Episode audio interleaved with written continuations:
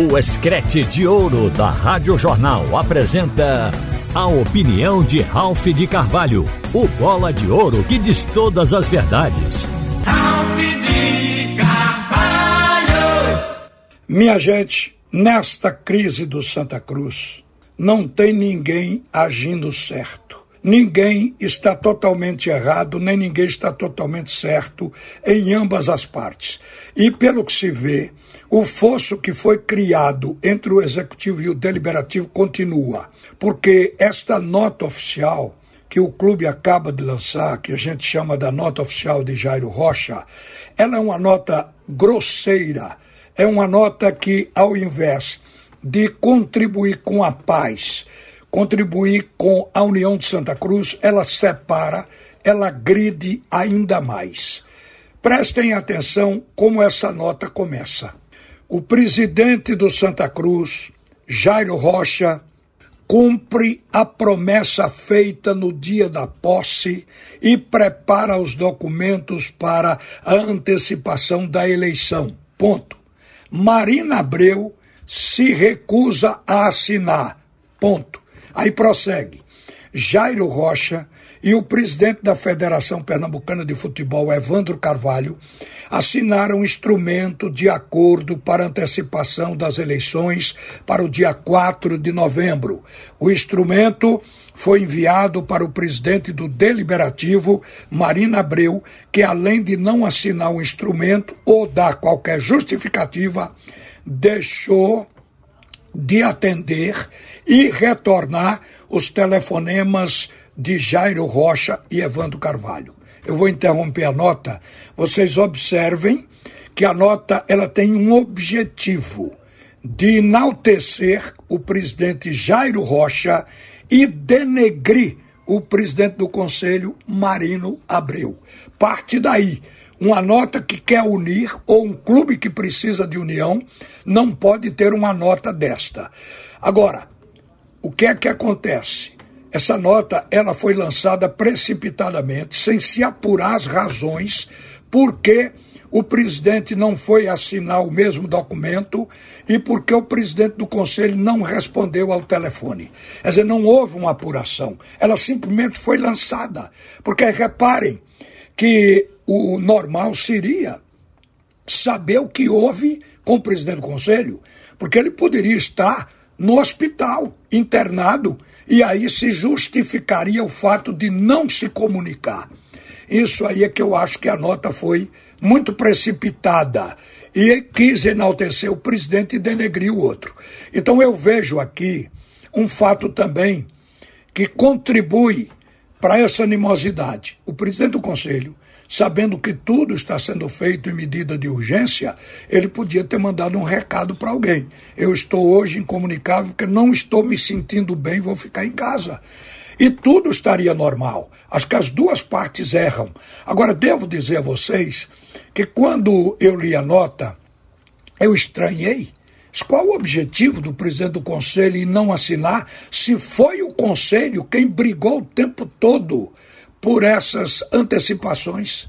Então, o Conselho colocou, inclusive, o Antônio Luiz Neto ainda era o presidente, dois questionamentos para se chegar ao consenso. Um deles, antecipação da eleição. O outro, que a SAF fosse submetida ao Conselho e à Assembleia Geral dos Sócios.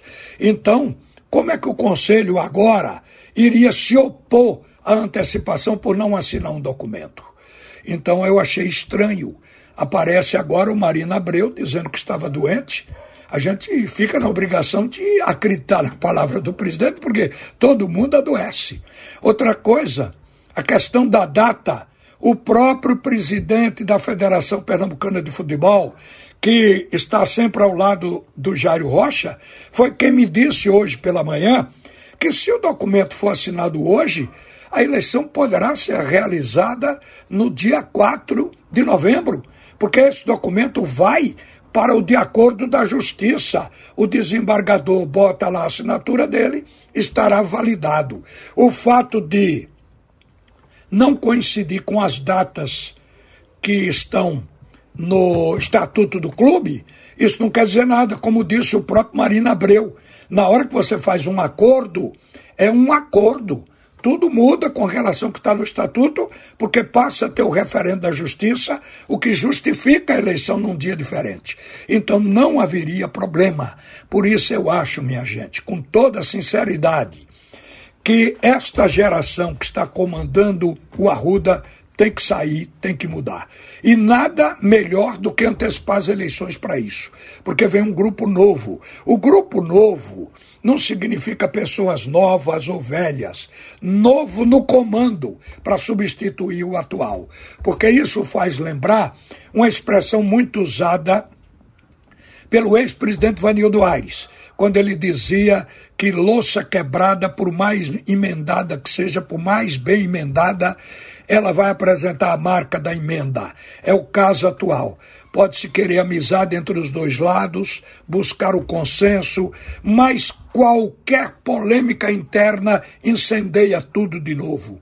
E o Santa Cruz ele precisa de uma paz duradoura, de uma paz perene.